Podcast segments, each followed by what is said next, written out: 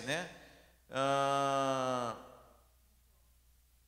e aí Faraó fala para Moisés o que, irmãos? Fala que não, eu não vou deixar o povo ir coisa nenhuma.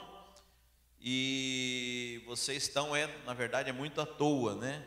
E, e Faraó aumenta as cargas de trabalho do povo, do, do povo hebreu lá no Egito. E aí vem a praga das rãs, vem a praga dos piolhos, vem a praga das moscas, e aí lá em Êxodo 8, 25, uh, Faraó começa a tentar negociar, né? Viu que o negócio estava ficando sério. Então ele fala assim, né? Chamou o faraó a Moisés e Arão e disse: E de sacrificar ao vosso Deus, mas fazer isso aqui, nessa terra, faz isso aqui mesmo no Egito, né? Então a primeira maneira, né, é de que proposta de Satanás é que você cultue a Deus no próprio Egito, no mundo, né? E Moisés não aceita, né? Ele fala, né? Olha, é, não é possível lá no 23, 27. Deixa-nos ir caminho de três dias ao deserto para que sacrifiquemos ao Senhor nosso Deus, como Ele nos dirá. Aí 28. Então disse Faraó: Qual foi a segunda proposta então? Deixar-vos-ei ir para que sacrifiqueis ao Senhor vosso Deus no deserto. Somente que indo não vades muito longe.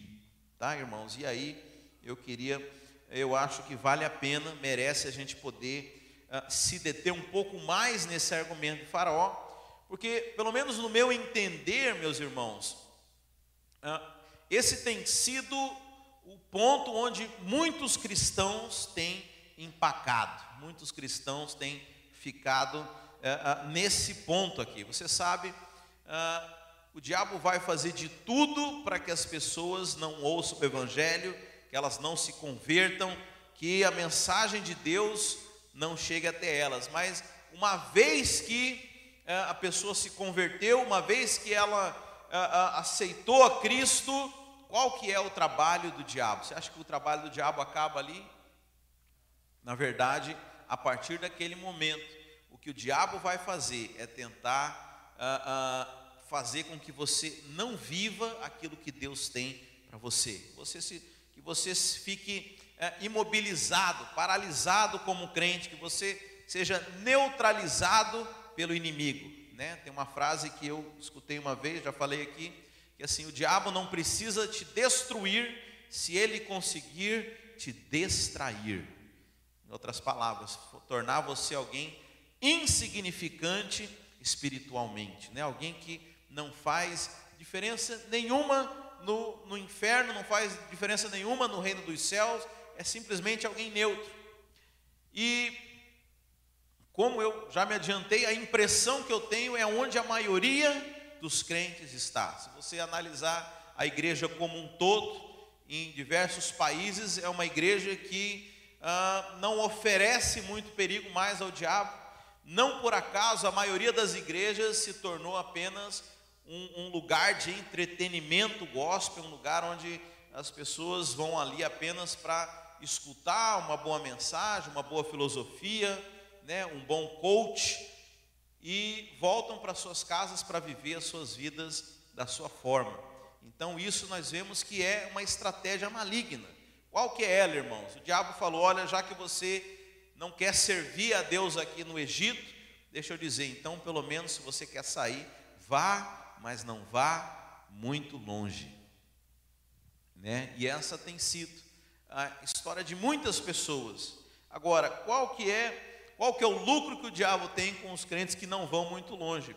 Que você nunca vai desfrutar de tudo que Deus quer para você. Como tudo na vida só vai funcionar o evangelho para você aqui, o evangelho do reino aqui na terra, se você realmente viver ele, se você se entregar totalmente, se você estiver disposto a viver aquilo que Deus tem completamente para você.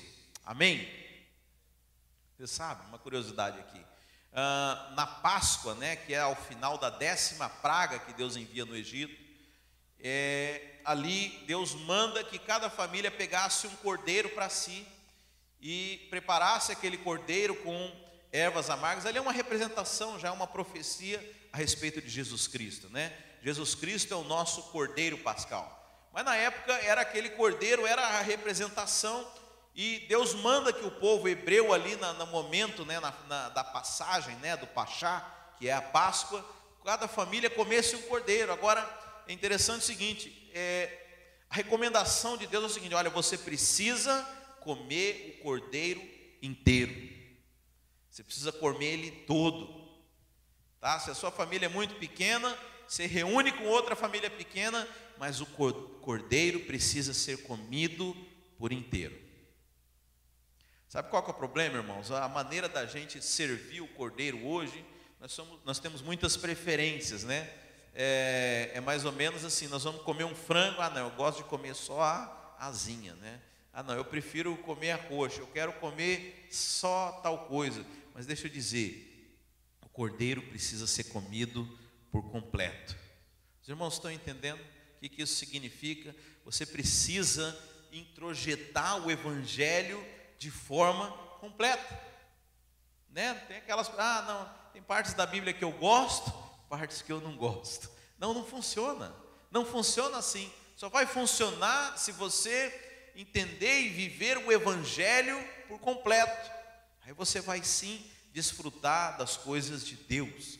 Então, não por acaso, agora o investimento de Faraó na vida dos crentes, qual que é? Não ir muito longe, não, vive, vive mais ou menos, né? Vamos viver essa vida cristã, mas sempre com um pé atrás, sempre de uma maneira a, a, a, comedida, mediana, né? Você sabe, a palavra medíocre vem de mediano, aquilo que é na média, né? Vamos viver mais ou menos a vida cristã, vamos viver de maneira medíocre, mas deixa eu dizer, dessa forma nós não vamos chegar no objetivo de Deus, sabe? Eu estou falando porque talvez seja a crise de você que está assistindo, de você que está aqui, por que, que eu não desfruto da plenitude das coisas do Evangelho? Por que, que tem tantas promessas? Por que, que tem tantas coisas no Evangelho, e por que, que eu não desfruto dessa vida? É porque no deserto você não consegue, você precisa caminhar um pouco mais para chegar no lugar das promessas de Deus. Então hoje aqui eu quero, é, eu coloquei ou esbocei aqui quatro razões porque talvez você é, que seriam esse meio do caminho, seria esse não ir muito longe, né? Você sabe, é, existe um esforço envolvido nisso, né?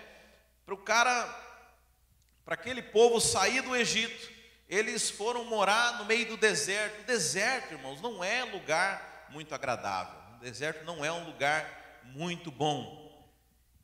Mas exige que, primeira coisa, que aquele povo que estava sendo escravo lá tomasse uma decisão, tomasse uma atitude. Sabe, eu gosto da, da passagem sobre aquele cego chamado Bartimeu na Bíblia, que ali fala que ele, quando escutou Jesus no meio das multidões, ele começou a gritar, e a Bíblia fala um detalhe muito interessante: fala que ele, largando a capa dele, ele foi de encontro a Jesus. Você sabe, o cara era cego, irmãos, ele nunca mais podia encontrar aquela capa dele. A capa era o que simbolizava a condição dele. Perdão, irmãos. A capa né, havia uma capa que indicava que ele era alguém cego. Da mesma forma que hoje tem o bastão, né, eu acho que é da cor branca, que é de, é, é de quem é cego, né, quem é deficiente visual. Ah, a capa era o que indicava a condição dele. E ele, quando decide ir ao encontro de Jesus, a primeira coisa que ele faz é arrancar a capa dele, ou seja, abandonar a condição que ele tinha para que tamanha fé dele, de que a vida dele ia mudar para sempre a partir daquele momento. Sabe, então, a, a, a, primeira coisa que nós precisamos é ter a disposição para uma ruptura. Fala comigo assim: ruptura. Algo que é quebrado, né? Uma, que você, uma separação. Sabe, nós precisamos é, é, imergir numa nova, é, é, é num novo num novo contexto de vidas e abandonar aquilo que ficou para trás. Você sabe que aquele povo hebreu, quando ele foi para o deserto, tem um detalhe interessante aqui, irmãos. A Bíblia fala que eles levaram com eles, você sabe, na conta daquele pessoal, essa viagem até Canaã, entre, entre o Egito e Canaã, era mais ou menos uns três meses. Você sabe, ali na conta do, do, dos historiadores eram mais ou menos 3 milhões de pessoas. E eles calculavam três meses de viagem. Então eles, o que, que eles fizeram? Eles pegaram. Perdão, irmãos, que hoje a garganta está difícil. Eles pegaram ah, comida lá do Egito e prepararam aquela comida para que eles pudessem levar consigo no deserto. Comida egípcia. Agora, qual que é o problema? Deus não aceita comida do Egito. A Bíblia fala que Deus esperou acabar a comida deles para começar a mandar o maná. O que, que isso significa, irmãos? Espiritualmente falando. Comida é tudo aquilo que te alimenta. Então, você pode comer comida espiritual que alimenta o seu espírito, você pode comer comida natural que alimenta a sua carne, e não apenas falando literalmente do seu estômago, mas você sabe, existem coisas que alimentam a nossa carne. A comida egípcia, ela alimenta a nossa carne. E aí, mais do que nunca, aquele ditado que é um ditado secular, mas é muito verdadeiro: você é aquilo que você come. Você é aquilo que alimenta a sua alma. Então, qual que é o problema? Aquele povo saiu do Egito, mas continuou se alimentando de comida egípcia. Que, que é isso? Continuou consumindo o que o Egito oferecia. Você sabe, isso é um dos grandes impeditivos para a transformação do povo de Deus. Porque você só vai ser. A, a, a transformação que Deus faz na nossa vida, irmãos, é uma transformação metabólica. É uma transformação de dentro para fora. Eu sei que a religião, ela quer fazer sempre uma transformação exterior. O que, que é a religião? Cara está muito pálido, aí chega lá, não, eu vou fazer uma maquiagem aqui para você parecer mais corado, não é isso? Religião fala, não, você está você tá vestido errado, você tem que vestir desse jeito, você tem que é, usar isso aqui, você tem que falar aquilo, você tem que ir nesse lugar, você pode comer isso, você tem que comer aquilo. Isso é religião, é algo que é exterior, preocupa-se apenas com a forma. Agora, Deus sempre olha para o interior. Então, toda mudança de Deus, ela é de dentro para fora. Então, Deus, ele muda de dentro para fora. Não é talvez uma mudança tão rápida quanto a religião, mas é uma mudança verdadeira. Então, se alguém está pálido, ao invés de fazer uma maquiagem, Deus começa a dar um alimento. E aí, com o tempo, ela vai manifestar aquilo que foi introjetado nela. Então, a questão de Deus é aquilo que você consome, aquilo que você se alimenta. E muitas vezes nós, as pessoas, elas começam a vida cristã, mas continuam se alimentando as coisas do mundo. Vocês irmãos entenderam, não estou falando mais de comida aqui, mas eu estou falando daquilo que consome, daquilo que alimenta a alma delas. Então, a pessoa, ela assistia três novelas por dia, todo dia, vendo lá aquelas coisas lá. Aí virou crente, passou a assistir quatro. Pergunto, o que, que vai estar cheio a mente dela? O que, que ela está introjetando? Aquele, aquele ambiente de fofoca, de mentira, de traição, de, de, de valores errados. Então, ah, nós temos que entender que para que essa mudança ocorra, nós temos que nos alimentar das coisas que são celestiais. Nós temos que entender a maneira de nós é, é, é, é, de nós nos transformarmos é comendo a comida celestial. Então, uma das primeiras coisas que nos impedem de avançar, de chegar até onde Deus quer, é porque nós ainda consumimos aquilo que o Egito oferece. Agora tem uma coisa, para você continuar consumindo as coisas do Egito, você não pode ir muito longe, porque você tem que estar o tempo inteiro voltando lá no Egito para buscar as coisas. Já viu o crente que é assim, ele tá, ele, ele oscila, né? Tem um, tem, ele está o tempo inteiro, vira e mexe, ele dá uma esbarradinha lá no Egito, faz alguma coisa egípcia e volta para o seu deserto. Porque quem mora em Canaã não consegue voltar no Egito, é muito longe. Os irmãos estão entendendo? Então, nós precisamos ah, verificar o que, que nós temos consumido, né? para que você possa ir longe. Primeira coisa, você tem que desapegar das coisas do Egito. desapegar das coisas que são do mundo, desapegar das coisas que são mundanas, daquilo que o mundo consome. Você tem que entender que você não vive mais disso. Então, esse é o primeiro ponto. Mas também, a segunda coisa é a disposição para confiar em Deus. Aquele povo que estava no deserto, eles tinham que ter uma plena confiança em Deus. A Bíblia fala que havia uma nuvem que, é, é, que protegia eles durante o dia para que o sol não queimasse, e havia uma coluna de fogo à noite para que esquentasse aquele povo enquanto andava. Você sabe, o fogo fala do Espírito Santo de Deus, mas a sombra também diz que aquele que descansa à sombra do Onipotente, fala da presença de Deus. Sabe, essa caminhada, ela é também um aprendizado de relacionamento e dependência de Deus. Sabe, nós só vamos conseguir chegar ao fim dessa jornada se nós aprendermos a depender e confiar em Deus, a descansar à sombra do Onipotente. Você sabe, muitos cristãos, eles vão para o deserto, mas eles querem andar de acordo com a sua vontade. O que é interessante da questão da nuvem e da coluna de fogo, sabe o que é, irmãos? Porque não era eles quem decidiam a hora de andar e a hora de parar, era Deus quem decidia todas as coisas. Estava testemunhando para um irmão que veio pedir conselhos ah, na área de, de, de, business, né, a respeito do, de alguns negócios que ele tinha feito e estavam indo de, de uma forma ruim. Eu falei: olha, o primeiro passo é você ser sensível a Deus. Então, você espera Deus falar com você. E às vezes essa espera pode levar anos, pode levar um, dois anos. E mas é você tem que primeiramente aprender a parar quando Deus mandar parar e Deus tem e a agir quando Deus mandar agir. É no tempo de Deus, sabe? Esse é um grande desafio para nós, irmãos. Né? Uma coisa que eu tenho aprendido demais, irmãos, é que muitas vezes é melhor não fazer nada do que fazer um mau negócio.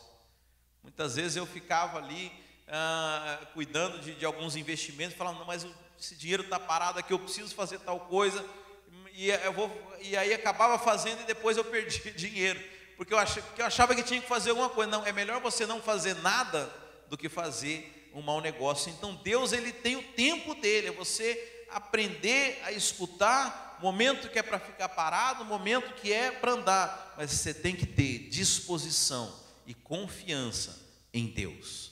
Disposição para obedecer e disposição para confiar em Deus. Sabe, essa é mais uma característica. Sabe, quem não consegue ah, ah, acertar esse passo com Deus, quem não consegue depender de Deus, ele não consegue chegar no destino, porque é somente Deus quem conduz ele no momento certo.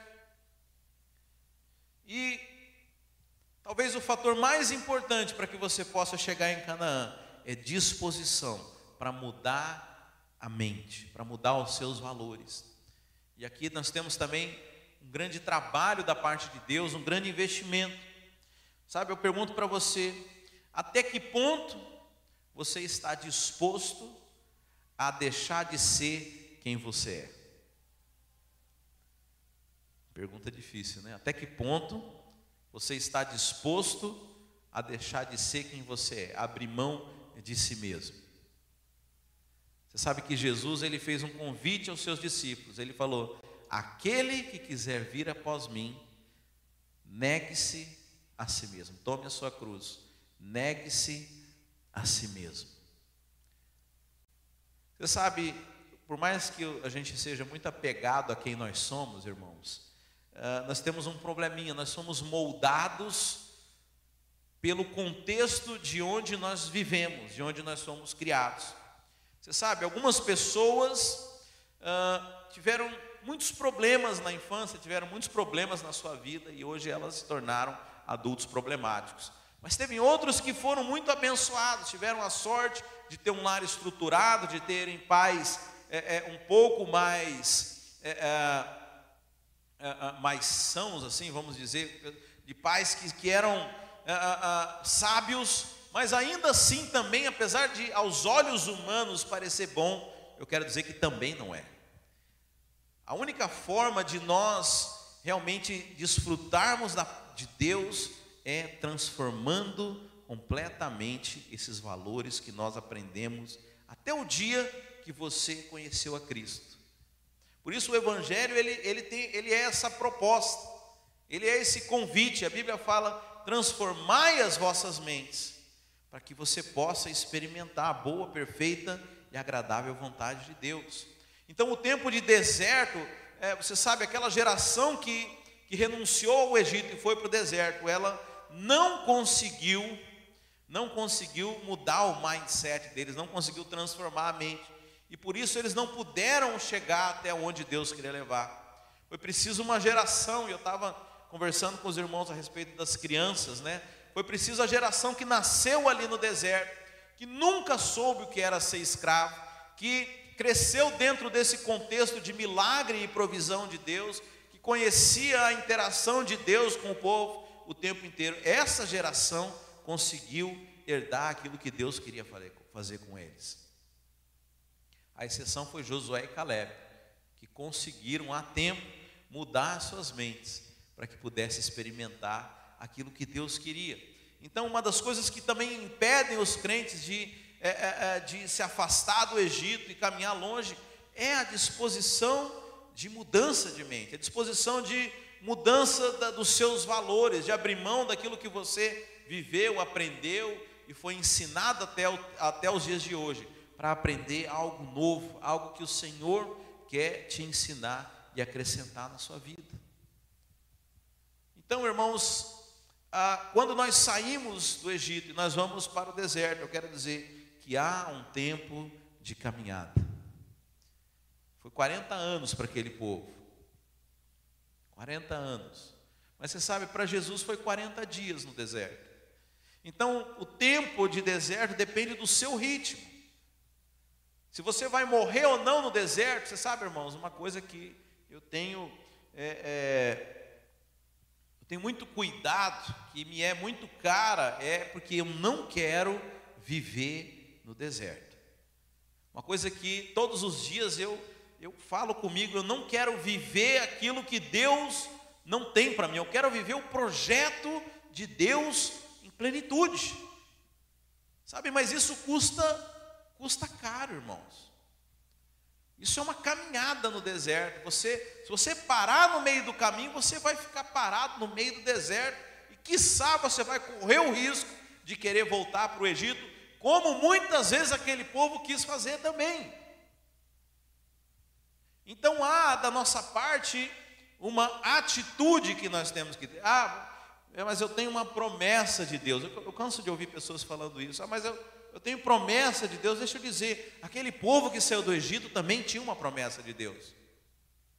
E aí está o grande paradoxo da vida cristã, né? Porque é, os crentes, eles, você tem os crentes que falam, ah, porque eu tenho promessa de Deus, eu não preciso fazer nada. Não, mas é, é o contrário. Porque você tem uma promessa, agora você pode agir. Então, se aquele povo não tivesse a promessa da terra prometida, eles não podiam nunca ir para o deserto, mas porque tinha uma promessa. Agora sim eles podiam levantar e ir lá para conquistar aquilo que o Senhor entregou. Então veja, eu já, já falei sobre isso aqui, uma palavra que chama, é, que fala que as promessas não são autorrealizáveis. Mas as promessas, elas nos foram dadas para que a gente pudesse alcançá-las. Então, irmãos, a questão é não é apenas você ter saído do Egito, não é apenas você ter se convertido, mas a pergunta que eu faço é: você vai ficar no deserto ou você vai chegar aonde Deus quer que você chegue? Até que ponto você está disposto a caminhar? Até que ponto você está disposto a se a, a, a deixar a comida egípcia e chegar e se alimentar com aquilo que Deus verdadeiramente tem para você? Então a vontade do Senhor é que nós cheguemos as promessas, que você possa viver na plenitude aquilo que Deus quer para você, irmãos. E, como eu falei, a observação que eu faço de uma forma natural é que a igreja do Senhor, de um modo geral, ela ficou parada no deserto. Poucos são os crentes que a gente vê desfrutando o propósito de Deus. Aliás, por conta desse fracasso pessoal, você começa a ver crente defendendo que esse é o padrão de Deus. É, a, a, vida é, é, em apuros, a dificuldade, a escassez, a, essa vida difícil, você começa a ver cara agora defendendo isso, mas na verdade é uma justificativa para ele que ele encontrou para ele se sentir bem da maneira medíocre como ele vive. Mas não é isso que o Senhor tem para nós. Eu, eu falo uma coisa que para os irmãos que é muito desafiadora. A maioria das pessoas quando pensa em provisão de Deus lembra do maná, sim ou não? Mas eu falo, o maná de Deus não é o que Deus quer fazer para a sua vida. É, como assim, pastor? O maná era uma situação extraordinária, porque no deserto ninguém pode plantar. Mas Deus queria levar eles para um lugar onde eles teriam a sua lavoura, onde eles teriam a sua plantação, onde eles iriam produzir e Deus iria abençoá-los para que fossem um povo rico. Sabe, mas é de tanto a gente ver as pessoas vivendo nesse deserto, parece que virou a regra geral. Não, não é. E nós precisamos é, é, nos questionar por que, que nós, o que, que falta, o que, que tem nos prendido ainda que nós não, não caminhamos, não avançamos em direção ao que Deus quer. É a, a, a sua disposição será para uma, para uma ruptura, para uma mudança de, de, de paradigma, para você sair do Egito de vez, deixa eu dizer, irmão, se é isso que está faltando, faça. Faça. Muitas vezes, eu vou falar, muitas vezes é isso. As pessoas elas se convertem e elas se dispõem a uma caminhada cristã limitada. Deixa eu dizer uma coisa para você. Eu ah, cresci num lar cristão, desde criança, minha família, até hoje pertence à Igreja Presbiteriana do Brasil.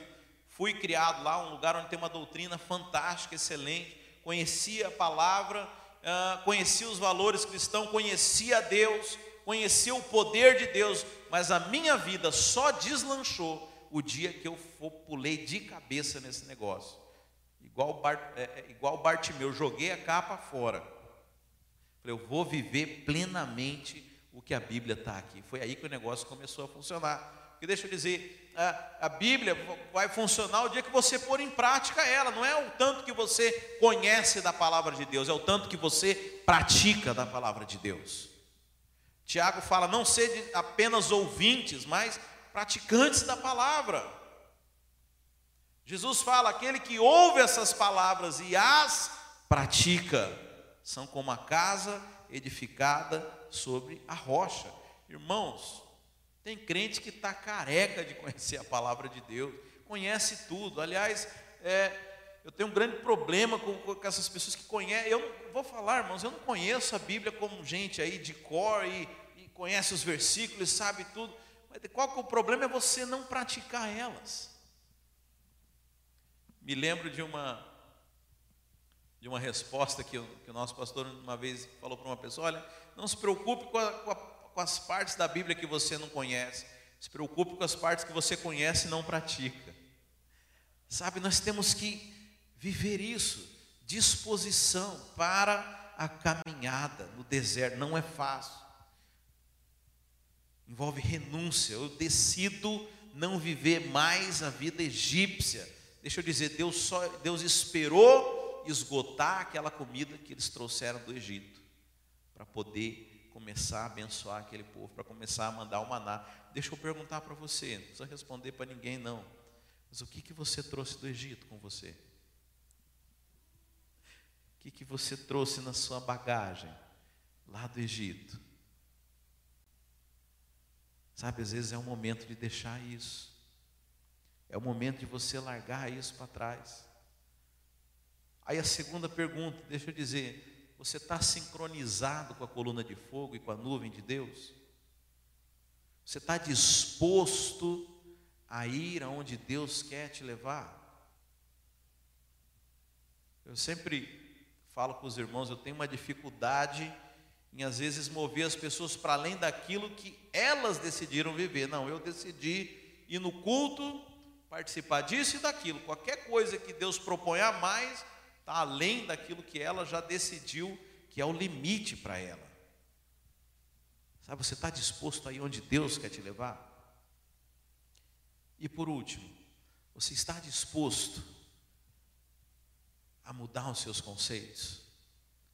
Você está disposto a mudar a sua mente? Você tem, aliás, você tem consciência que a sua, o seu padrão de pensamento não é o padrão de pensamento de Deus? A sua maneira de avaliar as coisas não é a maneira de Deus avaliar? A sua lógica é uma lógica caída, deturpada pelo pecado, contaminada por Satanás. Sabe, e uma coisa que eu aprendi, irmãos, é que as oportunidades, elas só são enxergadas por quem consegue vê-las. Será que eu compliquei ou expliquei? É mais ou menos assim. Ah, tem uma história, vou, vou finalizar com essa história aqui. De uma senhora que trabalhava na casa de uma mulher muito rica. E essa mulher rica, quando quando faleceu, deixou, deixou de presente para essa senhora lá uns papéis, né? E essa senhora recebeu aquele presente, achou bonito aquele papel, cheio de coisas escritas, né? mandou emoldurar e botou na parede da sua casa, aquele quadro. E passou a sua vida, né? Era uma pessoa pobre, passou a sua vida naquela pobreza, sobrevivendo. Mas muitos anos depois, já perto de morrer, alguém foi visitá-la e olhou para aquele negócio emoldurado na sua parede e falou assim: Escuta, o que é isso aqui? E aquela senhora contou: não, foi algo que eu recebi de presente de uma mulher muito rica de quem eu trabalhava. E aí ela falou: mas por que, você moldurou? Eu falei: não, eu achei bonito né, esse quadro. Falou, não, isso não é um quadro, isso é um título. Um título que você deveria levar lá no, no, no lugar, no cartório, onde se registra as coisas e receber uma parte da herança. Então, o tempo inteiro a herança estava na frente daquela mulher. Mas ela não conseguia enxergar, porque ela não tinha, a, a mente dela não estava preparada para enxergar aquilo. Você sabe, às vezes eu penso que aquele povo, Deus não, não levou para Canaã, porque a mente deles não ia reconhecer. E qual foi o teste? Com base em que, que você fala isso? Quando Deus manda, os, manda as tribos mandam os espias lá para conhecer a terra. Eles falam, ah, realmente é uma terra muito boa, mas olha, nós não temos jeito nenhum diante desse povo. Isso me parece com a história até de pessoas que vêm aqui para os Estados Unidos, né? Deus manda você para a terra que manda leite e mel. Aí você fala, é, mas não é para mim, não dou conta. Mas não era eles que iam vencer aquela batalha, era Deus que ia vencer aquela batalha. Deus queria dar, mas a mente deles não deixou. Por isso a importância de nós temos a mente transformada. Aquela senhora, né, nessa história que eu contei, ela era rica, mas não podia desfrutar, porque ela não tinha consciência. A maneira dela pensar era a maneira pobre. Sabe, por isso que Deus quer nos reeducar. Por isso o evangelho, a proposta dele é transformar as nossas mentes, porque o objetivo de Deus é te levar para Canaã, é te levar para o lugar da abundância, o lugar onde você tem o desfrute pleno das promessas de Deus, e não que você fique no deserto. Amém, meus queridos? Fica de pé então, vamos orar. Se você entende que é preciso essa ruptura na sua vida, eu quero que você ore a Deus, que você feche os seus olhos que você, assim como eu, você fala assim: Deus, eu não quero morrer no deserto. Não quero morrer no deserto.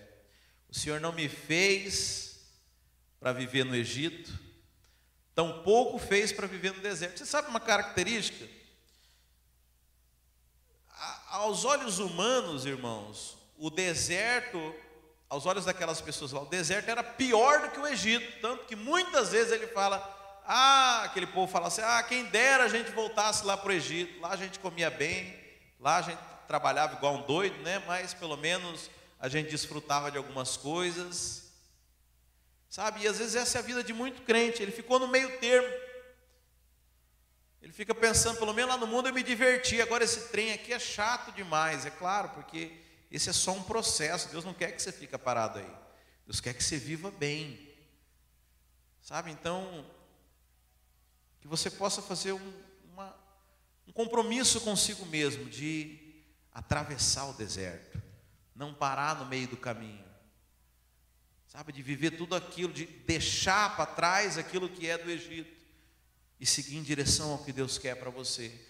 Custe o que custar. Será que você tem coragem para isso? Você tem coragem de tomar decisões, de jogar a sua capa? A capa era a provisão daquele cego lá. O pessoal via aquela capa e dava esmola para ele. Agora, ele, você sabe, há uma grande há uma grande decisão aqui, porque a esmola ela não, ela não dá jeito na sua vida, não, mas ela te alimenta. Então ele tomou, ele falou: agora vai ou racha, como diz o pessoal. Ou eu vou viver plenamente, ou eu vou morrer de fome. Mas eu não aceito mais o meio termo. Você sabe, Deus não gosta do meio termo. Ele fala assim: olha, antes você fosse quente, antes você fosse frio, mas porque você é morno, eu vou vomitar. Sabe? Então, deixa essa vida que, que, que te deixa no meio do caminho, porque o meio do caminho é horroroso. Você não come nem a comida do Egito, nem desfruta das coisas de Canaã, mas que você tenha a disposição de desfrutar, de caminhar, de fazer o que tem que ser feito, de ir até o fim, de concluir para desfrutar tudo que Deus tem para você. Feche os seus olhos. Pai, em nome de Jesus, eu quero nessa, nesse dia, Senhor, junto com os meus irmãos, tomar a decisão, ó Pai, de viver tudo aquilo, ó Pai, que o Senhor tem para nós, Senhor. Pai, em nome de Jesus, que ninguém fique no meio do deserto durante essa caminhada, Senhor. Pai, mas que nós venhamos a cumprir a carreira, ó Pai, fazer tudo aquilo que o Senhor estabeleceu para as nossas vidas, ó Pai. Custe o que custar, ó Pai. Dá-nos condições, ó Pai, de fazer as renúncias necessárias, Senhor. Dá-nos resiliência, ó Pai, para a caminhada cristã, ó Pai. E que nós venhamos, ó Pai, a descansar somente quando alcançarmos as promessas do Senhor para nós, ó Pai. Nós te louvamos e agradecemos em nome de Jesus. Amém. Amém, meus queridos. Glória a Deus. Que o Senhor te abençoe que o amor de Deus o Pai, que a graça do nosso Senhor Jesus e as consolações do Espírito Santo sejam com todos nós, desde agora e para todos sempre. Amém. O Senhor te abençoe e te guarde em nome de Jesus.